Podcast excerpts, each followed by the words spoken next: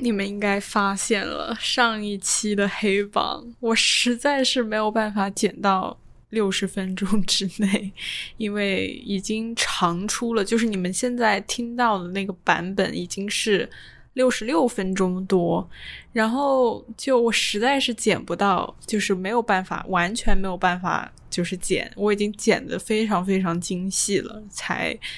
多出了六分钟，就是如果是多出二三分钟、三四分钟那种，我可能还可以，就是拿掉一些我觉得可能没有那么重要的部分。但是如果是超过五分钟以上的多出来的部分，就很难做到。把它减到一个小时之内。对于一个强迫症的人来说，如果你要打破他的某些规则，你就要做出这种让他就是没有办法回头的事情。就是你既然已经破了这个六十分钟的大关，那就说明你之后的节目就是都无所谓了。所以，就是之后的节目可能如果有长节目，就是多于六十分钟的话，也会。保留就是我不会把它拆分成两集，就上下。现在我给自己的规矩就是不超过九十分钟，就是一个半小时。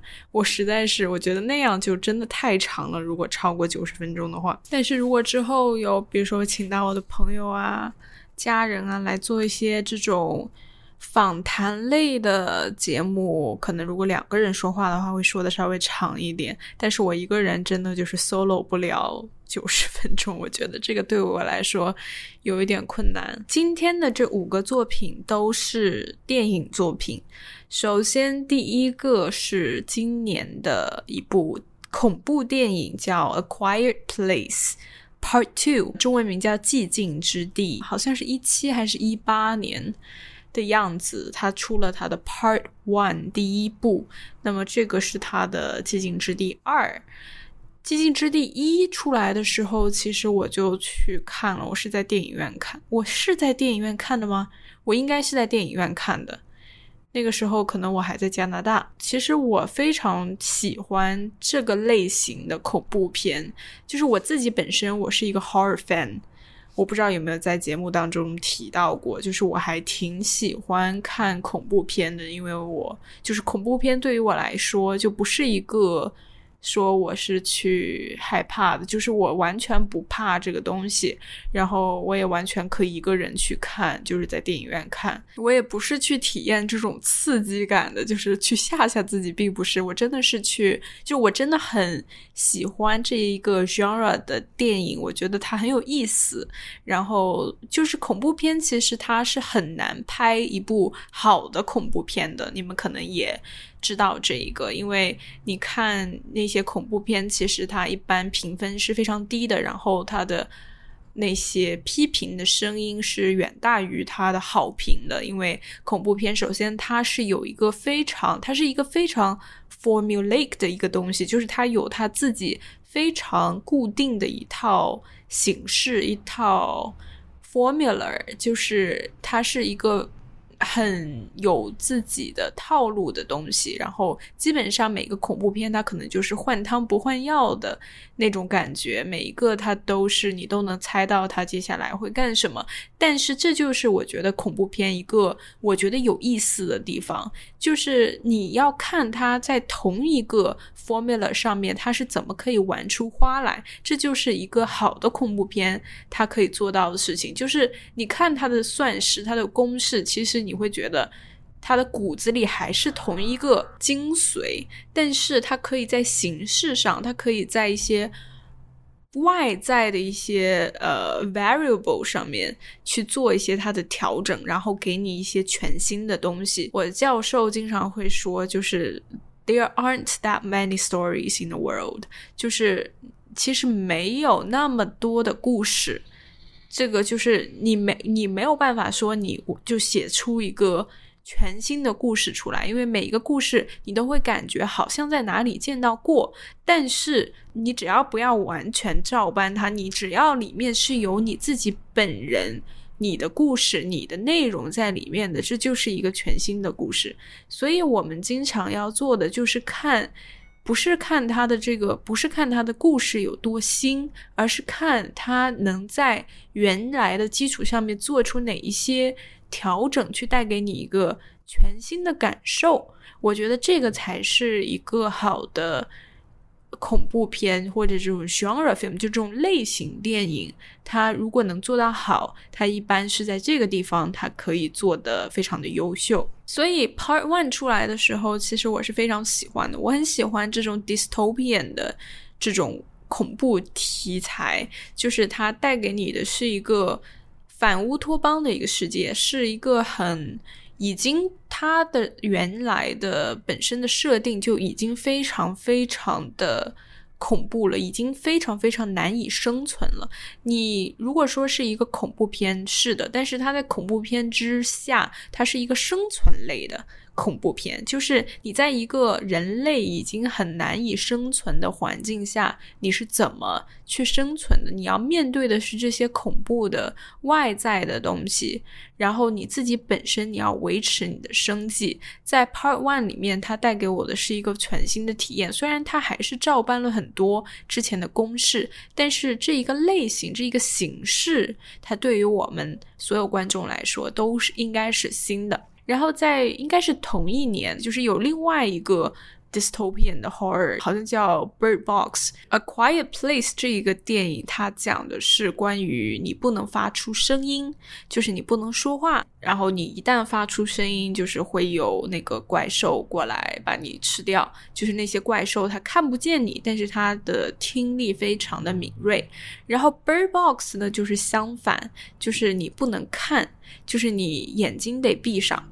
然后你一旦看了，他就要过来杀了你，或者让你自己杀了自己。好像是我记得，我如果记得没错是这样的。所以一个是不能发出声音，一个是不能看。所以就是在这样的一个 dystopian setting 里面，人类它不是作为一个地球的主要的生物存在的，它已经面对的是一个。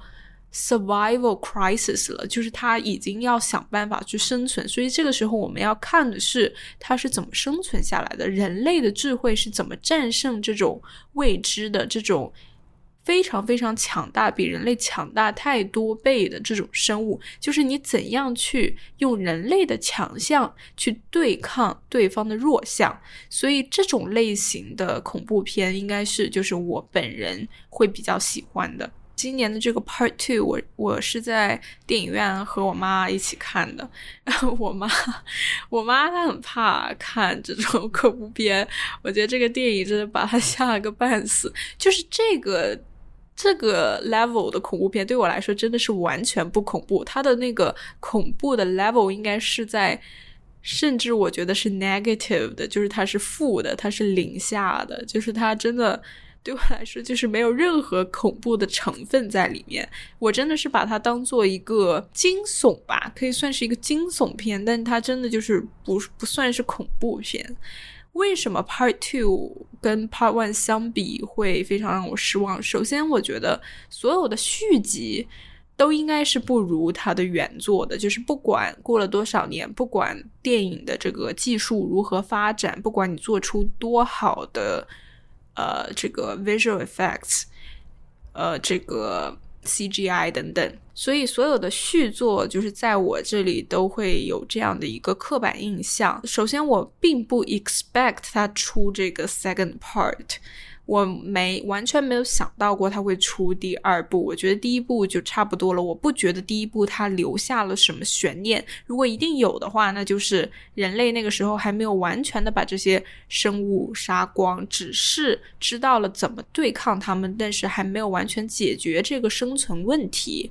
这个可能是第一部留下来的一个最大的悬念。如果你觉得这个算是一个悬念的话，需要去再花一步两步去把它解决的一个问题的话，但是除此之外，我觉得第一部它讲的已经非常完整了，并没有让我觉得有什么需要去把它补充说明的一个东西。但是它出了这个 second part 也是可以理解的，因为它毕竟第一部里面它没有完全解决这个生存问题，可能第二部。部还需要再解决一下，但是在第二部它也没有完全解决，然后它的第三部也会好像在今年还是明年还是后年上映，所以等于说它还有一个 Part Three，对比 Part One、Part Two，它是一个。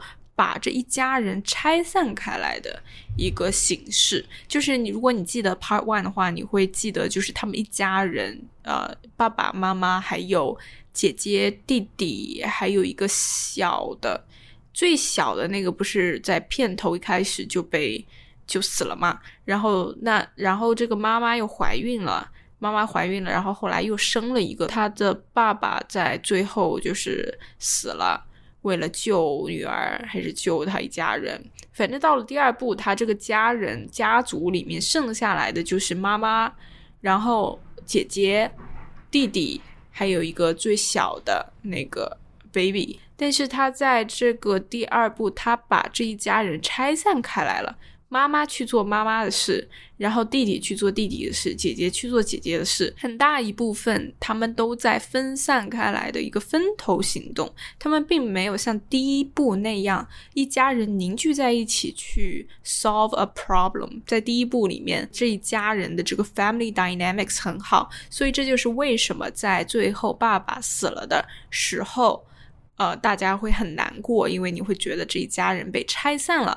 但是他们在整一个第一部的全程，大家都朝着一个方向前进，然后大家都很想去解决这一个问题，然后他们就是各自想办法，各自配合对方的一个 teamwork，好的一个家庭氛围，就是在这样的一个严峻的环境下面，他们一家人就是互相爱着对方，关心照顾对方，然后一家人也都非常聪明，然后。呃，都非常能干。你一旦把这一堆家人给分散开来，那你的这个核心的信息就传达的不够到位了。你要传达的是这种 family 去战胜这个这些怪兽，family 的力量是吧？他们团结在一起，他们互相。互爱，然后互相关心这样的一个主题，但是你一旦把它分散开，你这个力量感就被削弱了。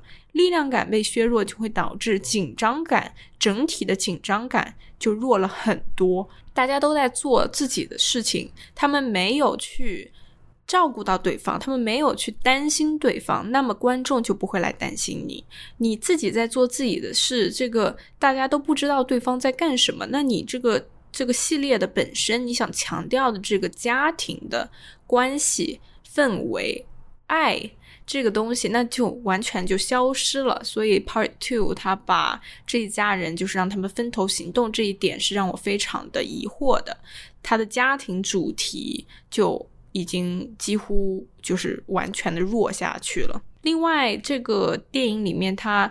用了很多很多平行的这种插叙的这种剪辑，因为他要让观众知道每个人在他们各自的地方在做什么，因为他们被分散开了嘛。那么姐姐在哪个地方？她在做些什么？妈妈在干什么？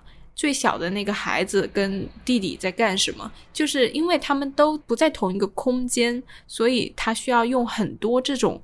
插叙的剪辑来告诉观众哪个人现在在干什么，那么他就没有一个，又把他的整体感给削弱了很多，并且他经常，他这个剪辑经常出现在那种最紧张的时刻，比如说我现在还记得，就是姐姐有一个镜头，好像在海边在干什么，就是她好像要坐船去那个岛上嘛，然后就是在那个地方已经是一个非常紧张的一个环境了，他要对抗那些坏人，在那种最紧张就是好像就是生死关头的时候，就会给你 cut away，去 cut 到另外的一个一个家家族成员在干什么，马上把这个节奏感给破坏掉，马上把这个紧张感给破坏掉了，然后就减慢了它的节奏。本来在一个很激烈的一个。在在跟死神对抗的一个情况下，马上给你把这个快节奏给减慢了，然后而且它经常出现这种重复的类似的这种剪辑，就会导致观众他的观感是很疲惫的，并且就完全已经没有跟你的人物在同一个情感的。等级上面了，他没有办法去感受你这个人物面对的那种生死的那种紧张感。其实《A Quiet Place Part One》它给了一个很好的基础，不管是从剧本，不管是从技术，还是它的整体的概念、它的家庭、它的整个 setting 一个故事的设定，它都给了一个非常非常扎实的、优秀的基础。包括它的 sound design，这个是在它的技术层面，因为它全程是最好不要发出声音，你发出声音就会死。所以就是在这个 sound design 声音设计上面，所有的安静的部分跟这个怪兽的那个 hissing 那种、那种、那种 screeching 那种，它的那种很呃让人害怕的声音，那种 shriek，就是会。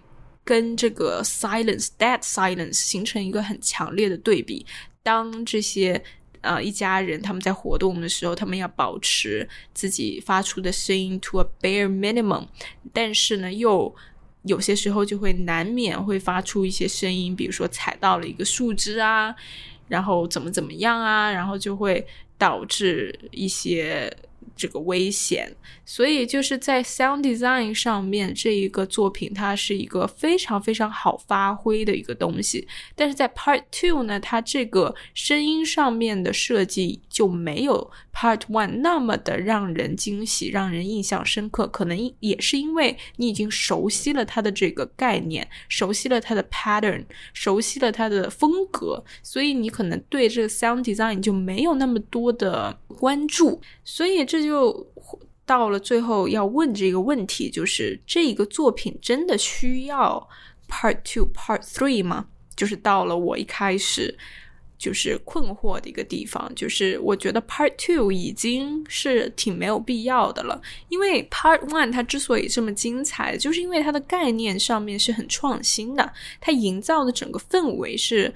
很给观众惊喜的，但是你一旦已经知道了这个设定，你已经了解了说，在这个世界上是不能发出声音的，那么，那你到了 Part Two、Part Three，那你的惊喜就没有地方来了，就是你没有办法再去在观众已经熟悉你的设定的情况下，再去制造一些呃比较让人惊喜的。这个点，所以你一旦有一个这种创新的概念，我觉得一部就够了。除非你能够在你的续集上面再出一些创新的东西，但是这个已经非常困难了。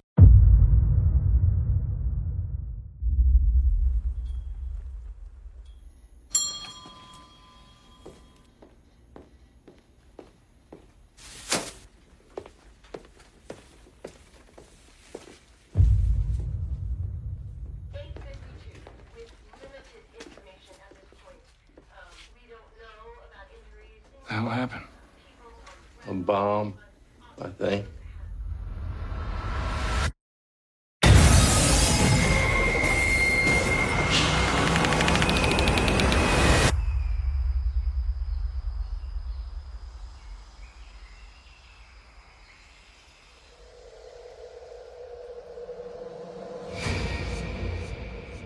I don't know why he came all the way up here.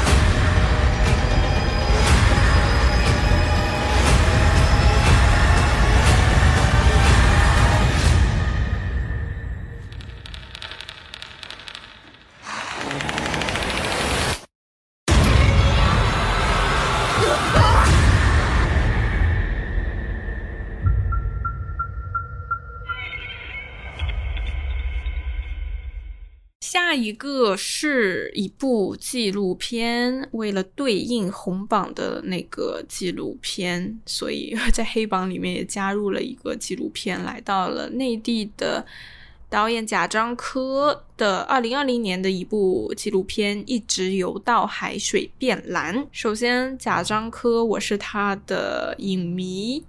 然后我非常喜欢他的电影，我非常喜欢他的一些理念和他的艺术上面的造诣，他对于中国、对于中国电影的理解和他本身他的电影的风格，我都非常喜欢。他是一个嗯，内地导演里面，就是我算是最喜欢 top three，至少是 top three 的一个导演。他的纪录片其实我也。非常期待，因为就是很久没有看他的新作了，然后一直游到海水变蓝。就是我我本身他对于中国的纪录片，我就就是挺感兴趣的，因为我觉得就是这也是一个对于我来说一个走进中国文化，一个更加去理解中国文化，通过影视作品。通过大屏幕去了解一些我不了解的中国文化的一个很好的途径，所以我一直非常期待看到更多的中国内地的一些纪录片，能够嗯告诉我一些我之前不知道的事情。在宣传的时候我就开始等，但是一直没有途径能够让我看到一部正版的清晰的一个作品。然后之前我记得他是在美国有。这种 limited release 就是它并不是在所有电影院上映，然后我这边就没有，那么我就得等它下映，然后去看哪个 streaming service 上面去看。一直游到海水变蓝这一个纪录片，其实我不觉得是一个差的纪录片，其实可以不在黑榜上面出现的，但是就是我还是。觉得可能就是有点失望吧，所以从情感上面来说，我还是把它放到了黑榜。看的过程当中，我是有部分感动到我的，就特别是梁红跟余华那个部分。除了这一部分之外的部分，我就觉得有一点让我失望，就是他有一些我不清楚他想表达什么主题。首先，就是我觉得他。的主题没有传达到位。我对这个作品的理解就是，他想表达的是告诉观众，就是这些文学怎么说，文人或者说文字工作者，这些作家，他们笔下文字背后的故事是什么？他想告诉观众，然后他想去。歌颂或者赞美文字的力量，因为文字能够带给人想象。就是像余华说的，他想去看蓝色大海，因为他在书上读到的是大海是蓝色的，但是他在他的老家看到的海是不是这个颜色的？所以他想去看书上写的海，就是文字是能够有这样的能量去。带给人想象，并且让这个人、让这个读者能够产生好奇，对书中的世界产生好奇，并且想去一探究竟，让他走出他原来认识的这个世界，去看更宽阔、辽阔的。美好的世界，所以这个是我对这个作品的理解。这个 message 就是它本身让我很感动，但是我觉得它可以通过另外一种更清晰、直观的方式来表达，或者说应该有一个非常连贯的一个主题来表达这个事，而不是通过最后的结尾，通过余华的那一段。台词也不能说是台词，就是他那一番话来去再进行一个强调，而是你应该整个作品都在反复的去强调这个主题，去探讨这个主题。就是我觉得一个纪录片它很重要的一个点，就是我觉得每一部纪录片都是一个。视觉的一个影视的一篇论文，它是有一个明确的一个 argument 的，就是它需要有一个 thesis statement，就是你得有一个，你得你想探讨并且想去佐证的一个点，然后你通过你的 documentary 去 prove 你的观点。就是我觉得 documentary 它是有这样的一个。特殊的一个文学形式的，如果你觉得它是一个文学作品的话，它是应该是一个这样的一个有这样的一个 formula，它不能只是一个纯粹的让你让你就在坐在那儿看，然后它本身它没有什么结构。我觉得 documentary 它其实是一个结构性很强的题材，你想讲的一个论点，你的论据。就是这些，我觉得它都应该有，但是在这个里面，我就是没有看到。给我的感觉就是它的结构很松散，然后就是没有让观众能够抓住你的 documentary 的核心信息。另外一个点就是，它这个纪录片里面有很多关于呃中国的一些乡村的一些镜头。但是在这些镜头，在这些戏里面，我没有看到贾樟柯他本人他很想抓住的这个乡土感，就是中国的这些乡村的这个感觉没有传达到位。在整个纪录片里面，我没有看到一个中国农村特色的。东西，并且我不觉得那是美的。我不是说它视觉上面的这个 aesthetically beautiful，就是 aesthetically pleasing to look at，不是那个意思。就是我不是强调说它必须要在视觉上面要给我多大的震撼，要给我多大的这个。这个哇，好美啊！就不不是这种感觉，不是拍出那种《舌尖上的中国》啊之类的那种，给我各种给我搞航拍啊，搞那种七七八八的，不是这个，我没有这个想法。但是我只想看到的是，你能够让我在你的镜头下面看到你对中国农村，你到底是一个什么感情。但是在这个电影里面，我看到的这些风景上面的镜头。都是很零碎的，而且我看不出你对这个风景你有什么感觉。一个导演他镜头下的东西必须是带有他对于这个东西的一个感情的。你作为一个观察者 （observer），你必须对你观察的这个 subject 是有感情在里面的。比如说，我恨这个东西，那我拍出来的镜头，我必须要。传达给观众这个恨意，我必须要让你也去恨这个东西。如果我是爱他的，那我一定要传达出我是爱这个东西的，并且让观众也去爱这个东西。所以在他的镜头下面，我没有看到他对这个中国农村，包括在那里做农活的这些人物。我并没有看出他对他们有任何的感情在里面，有一些呃怀念呢，还是有一些这个遗憾呢，还是怎么怎么样呢？你想表达什么呢？我没有在你的镜头下面看到一丝丝的感情，所以这个是我很失望的一个点。它的视听也非常的单调，比如说一些声音上面的设计，其实有些地方可以丰富起来的，呃，给你一个更加一个。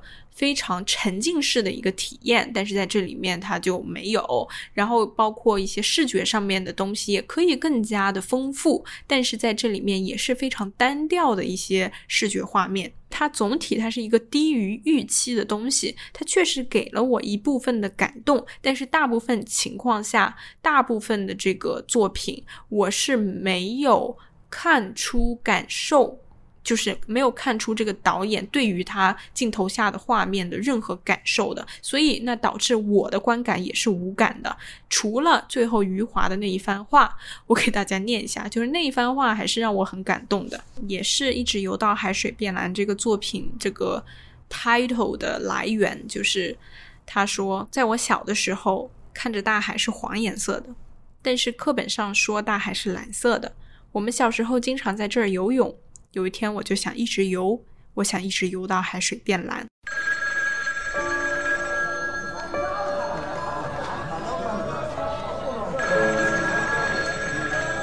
书上说，你生在那里，其实你的一半就死在那里。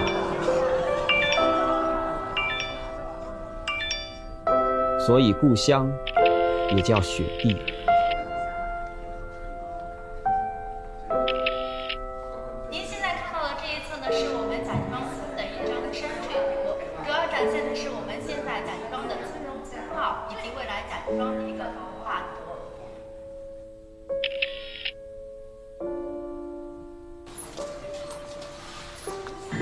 你们在这里做什么？哦，没什么，长官，我们在这里聊天。聊天？打开行李箱给我看看，快打开行李箱，打开呀！或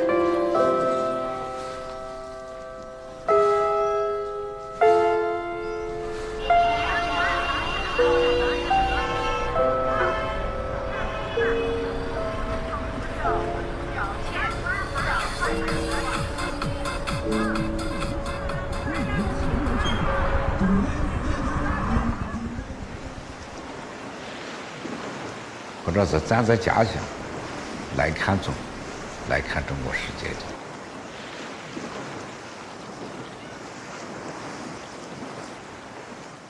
下一个作品，二零一八年的一部有点 romance、有点 music 的一个电影《A Star Is Born》，一个明星的诞生，Bradley Cooper 跟 Lady Gaga 主演。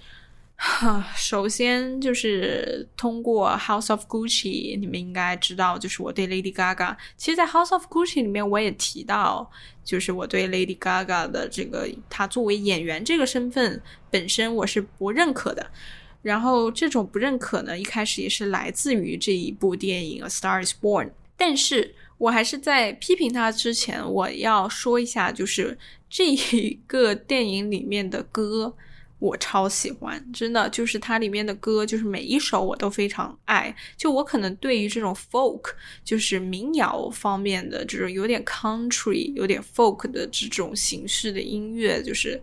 我是本身就比较喜欢，然后这里面的歌我觉得也都挺好听的。那 Lady Gaga 她的嗓音，就是她作为歌手这个身份真的没有的说，所以就是这里面的歌我是真的就是包括她的演唱、演奏，就是我都觉得没有问题。另外这个作品里面它的 lighting，就是它的灯光。我觉得是 OK 的，就它的灯光还是比较 fancy，就是比较下了功夫的。这个电影本身它也是有一点这种 fantasy 的感觉，也是有这种灰姑娘的感觉。其实，所以它要表达出这种 a star，它从一开始。他不是一个 star，到最后 a star is born，就是他整个这个成长的路途，我觉得他都是有一些 Cinderella 的感觉，所以这个 lighting 他下下点功夫也是理所当然。首先这个剧本我就不是很喜欢，我不喜欢这个类型的剧本，就是首先它很老套。如果说你真的要用这个剧本，你应该给一些新的东西，就是你至少同一个 formula 上面你可以做一些新的尝试。新的一些 twist，然后不要搞这到最后还有自杀这种没什么深度，我觉得这种剧本就非常的肤浅。另外，我觉得它里面的力量关系是非常弱的，就是它的 power dynamics，这个可能跟它的选角也有关系。就是 Bradley Cooper 演的这一个原来就已经有作为、有成就的这个乡村歌手，和 Lady Gaga 演的这一个。还没有出生的 star，就是他们两个之间 supposed to be 这种男强女弱的关系，因为 Bradley Cooper 他毕竟他的成名是比 Lady Gaga 要早很多的，他已经是一个非常成功成熟的一个音乐人了。但是在这个电影里面，我看到的就是截然相反。就我觉得 Bradley Cooper 他反而他的力量感很弱，在 Lady Gaga 面前。Lady Gaga 他一开始在他还没有出生，他还是一个没有出生的明星，他都不是一个明星的时候，他在 Bradley Cooper 面前，他应该是一个就是稍微有一点点不自信啊，比如说他稍微有一点。这个有点局促不安，有一点这种呃小女生的感觉，但是她一开始她就是一个好像就是跟可以跟 Bradley Cooper 抗衡的这个关系，然后到最后她更强了，那 Bradley Cooper 就更弱了，所以他们这个 power dynamics 没有处理的很好，就是它应该是一个有一个很明确的一个反转的，就是一开始 Lady Gaga 应该是要比 Bradley Cooper 要弱很多的，仰视的一个。粉丝心态，然后到之后，他才慢慢的，他找到了他的位置。然后，Bradley Cooper 在这他的这个 alcoholism 就是完全的 consume 了他。然后他到最后就是越来越弱，越来越弱，直到最后就是导致了他的自杀。就是他们俩之间应该是这样的一个关系，而不是一开始好像两个人就就有点这个对抗感。然后到最后就是更弱、更弱、更弱了，所以这个选角就是 Lady Gaga，你给她这样的一个设定，就给她一个还没有出生的这个普通女孩的这样的一个设定，但是你看她的角色，你就看不出她是一个多么。普通的女孩，你知道吗？就是你看到她，你就看到的还是 Lady Gaga，Bradley Cooper 就黯然失色，他就什么都没有。所以我不知道是怎么回事，是这个选角的问题，还是剧情的人物设定有问题，还是 Bradley Cooper 的问题？反正这两个人物就没有给我这种他们之间的 chemistry。那么说到这个 chemistry 呢，就是我想说的，就是我完全在这个作品里面，我看不到这两个人有多么的相爱，可能也是他他这个给的部分就很少，给的内容就很少，他们之间在一起，要么就是 have sex。要么就是这个这个工作上面的事情，就是你看不到这个感情线在他们两个之间是怎么样发展的。感情线似乎就是完全没有发展，你只知道，OK，他们相识了，他们互相有好感，他们最后相爱，然后最后结婚，最后分开，就是你他他一直在喂给你这个信息，他们之间的感情是。没有任何的支点的，他们到底是因为什么而爱上了对方，又因为什么而产生嫌隙？就是这个，我觉得处理的是很差的，他的这个重点就没有放在这上面。但是你又必须要让观众去为你的感情去惋惜，为你的感情去悲伤，到最后他们俩的这个结局去。呃，去遗憾，就是你一开始没有建立这种很强大的感情上面的联系，那么你到最后就是很难让观众再去跟你共情，所以这个感情线他们之间的 chemistry 就是很很没有，他们的这个曲线发展曲线也就就都是没有，导致他们两个人的人物就是很空洞。他他只是在告诉你哦，现在发生了这个，下一秒发生了这个，但你就在那看着，你就在看着他们去干这个干那个，但是你对于他们之间，他这个人到底是个什么样的人，你没有任何的了解。你看完之后，那我问你，这个 Lady Gaga 演的这个人物，你会怎么去形容他？你也不知道，你除了知道她是一个 talented singer，是吧？她是一个比较要强的这一个女性。那除了这个之外呢？你有有哪些深度的东西？内心深处的一些她的一些情感，就你这个不知道。Bradley Cooper 他也没有，你就知道他是一个 alcoholic，对吧？就是这些，就是都是非常非常空洞无物的东西，就导致他的人物不真实、不可信。你没有办法相信这两个是真实存在的人物，你只知道好像在看一个 fairy tale，就好像在听一个故事而已。你不觉得他们俩是真实存在的？你不觉得他们俩真正的爱过？跟他的距离产生就是完全隔得很开。他们之间的爱情一旦不被相信，这个作为一个爱情电影，他的爱情都不被观众相信，那这个真的就是不为所动。你没有办法去打动观众，就是完全无动于衷了，已经到最后看的已经。所以到最后，你不管搞得多么的悲惨，不管他的这个自杀到底诶怎么怎么样了，他到最后唱的那首歌，然后去给你各种 flashback，你到最后真的就是心如止水，完全不知道就是该怎么怎么去反应。所以就是这个电影完全没有传达到我这里来。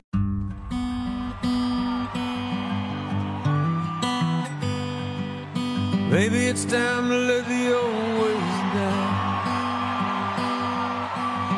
Maybe it's time to let the old ways die. Takes a lot to change, man. Hell, it takes a lot to try.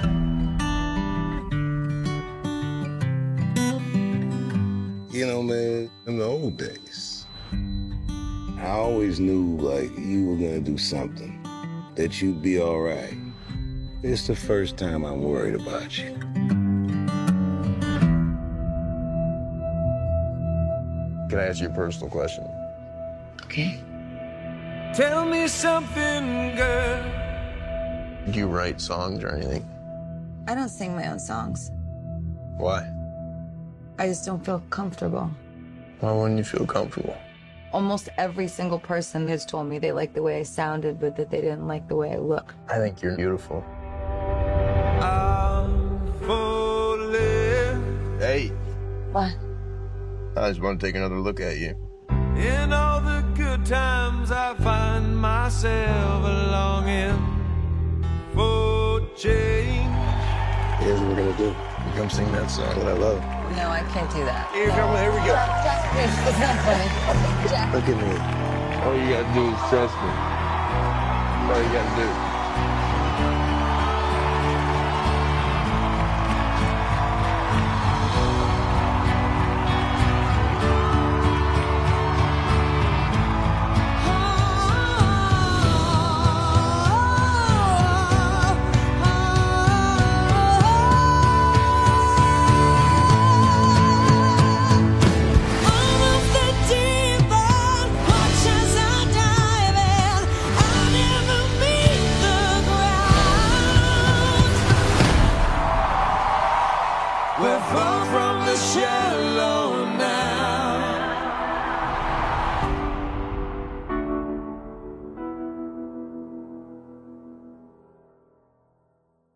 下一个电影，二零一七年的《Square》方形，它其实是一个比较 experimental，有一点实验性的，就是非常有北欧特色的那种电影。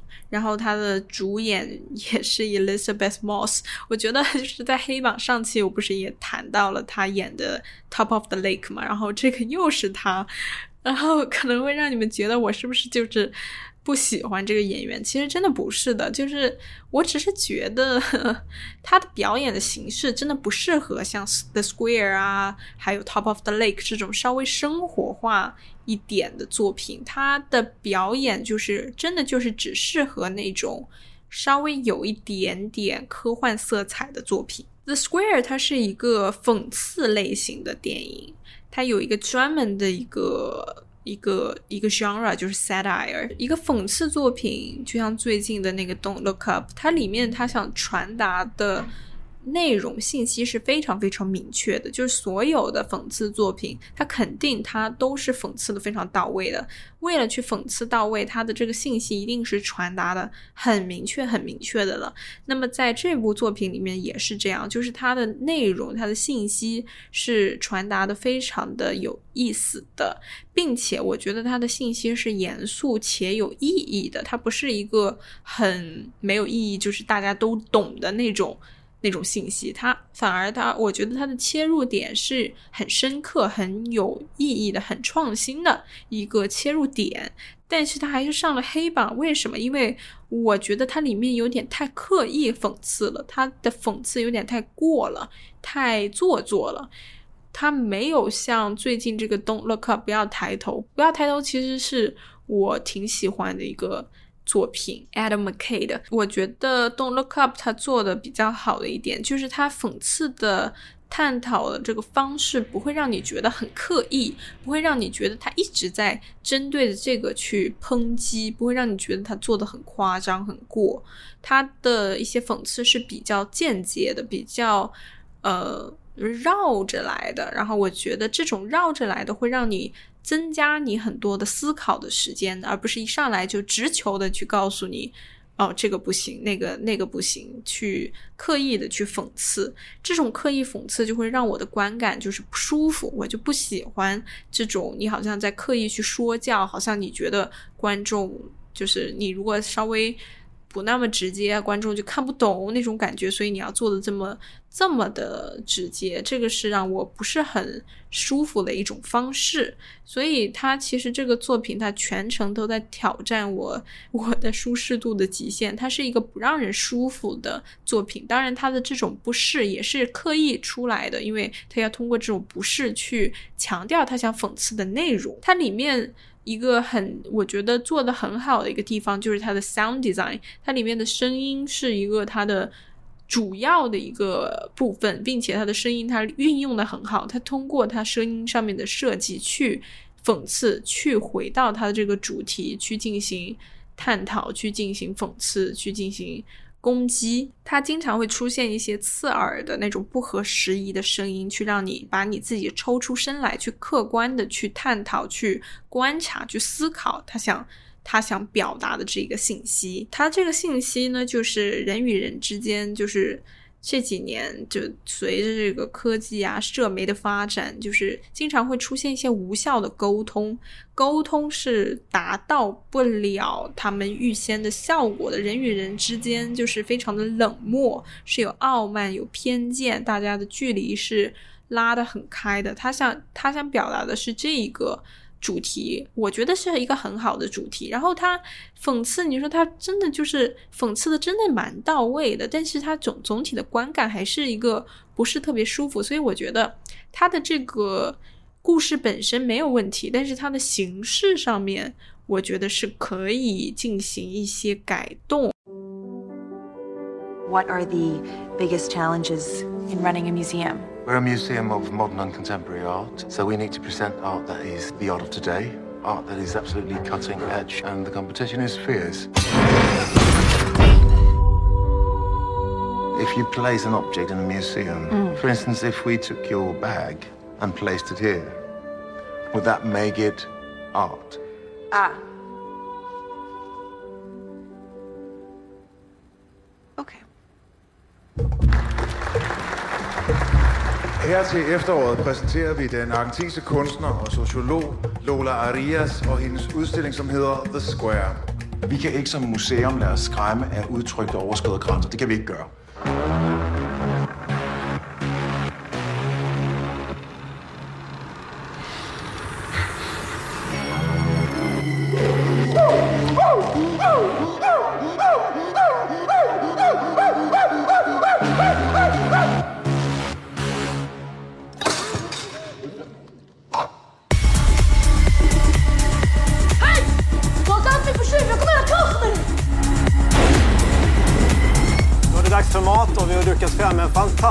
Buffé. Svampfylld rostad majskyckling.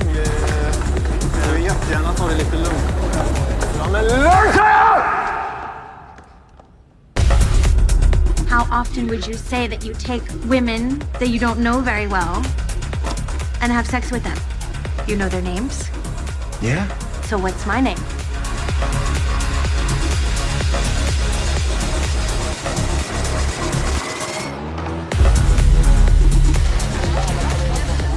Square er en frizone, hvor tillid og omsorg råder.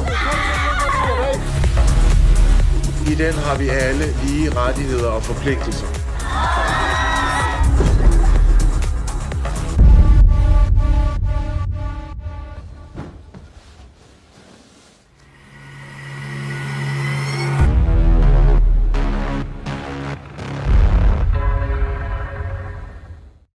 一个还是一个恐怖片，我们从恐怖片开头，然后在恐怖片结尾。恐怖片其实今年看的不多，有一些特别差的，我就不放在黑榜说了。就像我黑榜的规则一样，就是我不会说一些有过多差评的作品。所以这两部，呃，不管是《Quiet Place Part Two》还是今现在讲的这一部，都不是说。普遍意义上来说，大家都觉得差的，甚至有一些还觉得我最后讲的这一部还挺好的。二零一五年的《The Witch》女巫，首先我想表扬这个作品的一点就是它的视听是很到位的。它作为这个 Robert Eggers 他的 directorial debut，就是他的导演的一个处女作。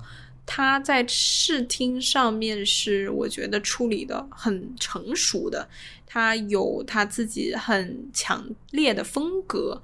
Robert X 他呃一八年好还是一九年，我有点不记得了。他不是呃另外出了一个电影叫《The Lighthouse》嘛，就是灯塔。那一部电影其实我还挺喜欢的，就是他的风格一直非常统一，不管是《The Witch》还是《The Lighthouse》，他的作品都是关于宗教的，然后关于。宗教和异教，然后很暗黑，然后很 period，就是它也是都是这种古装、古代题材的、古老的这种神秘的元素，然后再加上宗教，就会有这种宗教式的恐怖片。宗教式的恐怖片其实我也蛮喜欢的，所以其实今天讲的这两个恐怖片，其实都是我在恐怖片里面比较喜欢看的。这个 subgenre 它的副题材，它的状态、它的感觉、它的氛围是要大于它的叙事的。这个其实本身没有什么问题，因为 Robert X 他的风格其实就是他主要是营造这个氛围，而不是主要去讲这个故事。它不是这个故事上面有多恐怖、有多么细思极恐，而是他给你营造出这种很恐怖的、很神秘、很未知的这个氛围环境，把你。放到这个环境里面，让你去感受人物的绝望，去感受这个人在宗教面前是多么的渺小跟无助。他这个状态氛围感强于叙事，其实没有什么问题。但是我觉得他的故事也过于单薄了，就是你这个故事，你可以没有你的氛围那么的。重，但是你的故事不代表你可以做的很单薄，你可以做的很简单。但是在这个电影里面，我觉得它的故事是过于简单、过于空洞、单薄了。它的结构啊，就是整个故事结构都是非常非常简单，它没有什么特别多的。内容，然后他一直在渲染它的氛围，但是故事的这个支架本身，我觉得是不牢固的，所以是一个非常形式大于内容、过于大于内容的一个很单调的作品。然后他的一些手法，我觉得也有点过于做作，可能也是因为他是导演处女座的原因，就是他想要传达的东西是 OK 的，但是他的形式上面有点过了，就是他的这个渲染的氛围的方法有一些。过于的去用力了，它完全可以稍微的轻松一点，反而可能可以达到一个更好的效果。讲关于 religions，特别是 Christianity，就是这种方面的作品，这种方面的恐怖作品，其实是相对来说比较容易简单的，就是它相比于那种生活化的恐怖片。其实它是比较容易的，因为宗教本身它就有它自己那些神秘的色彩在里面。不管你是信教的还是你不信教的，你对于宗教你永远是有一种一种特殊的吸引在里面，因为这个东西就是神乎其神的，就是你信教的，你可能。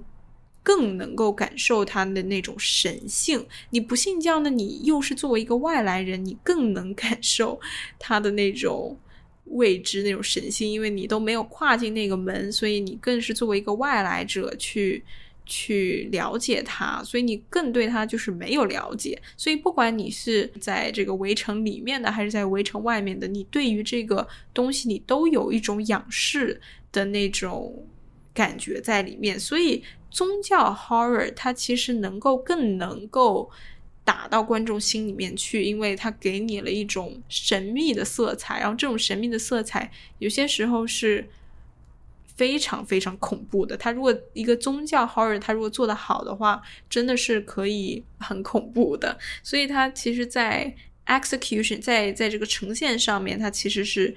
比生活化的作品会稍微容易，因为生活化的东西大家都经历过，所以那些恐怖片就是可能更没有办法让你觉得很恐怖、很惊悚，反而是像宗教这种本来就有未知性、邪性的东西，能够更容易的去带给观众以惊悚感这种。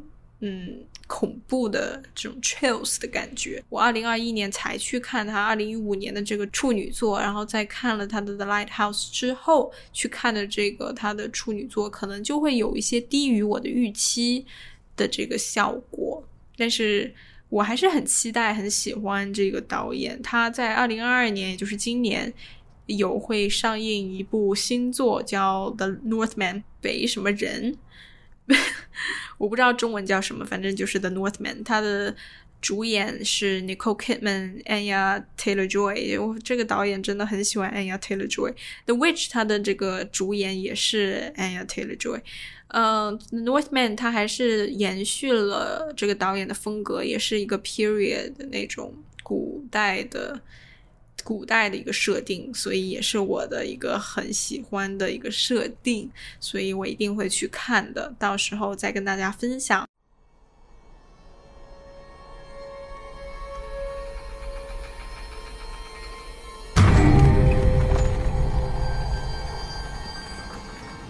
What went we out into this wilderness to find?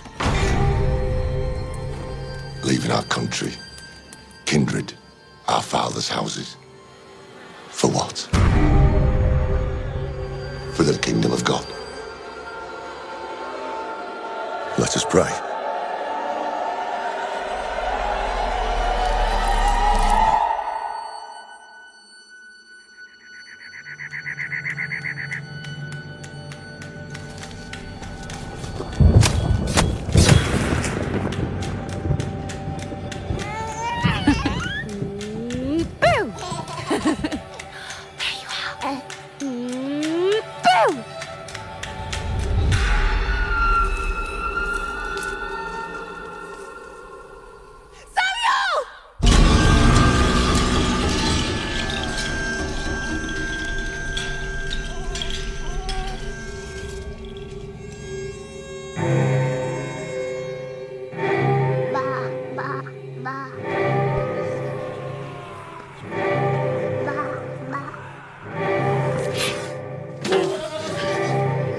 You've this family.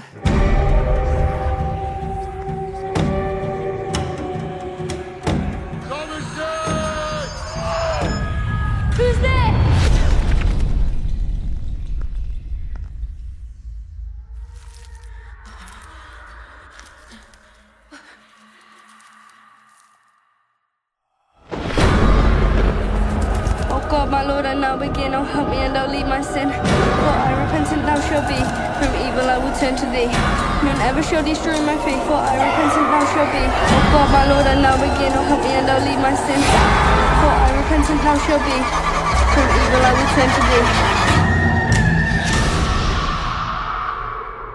Let us leave the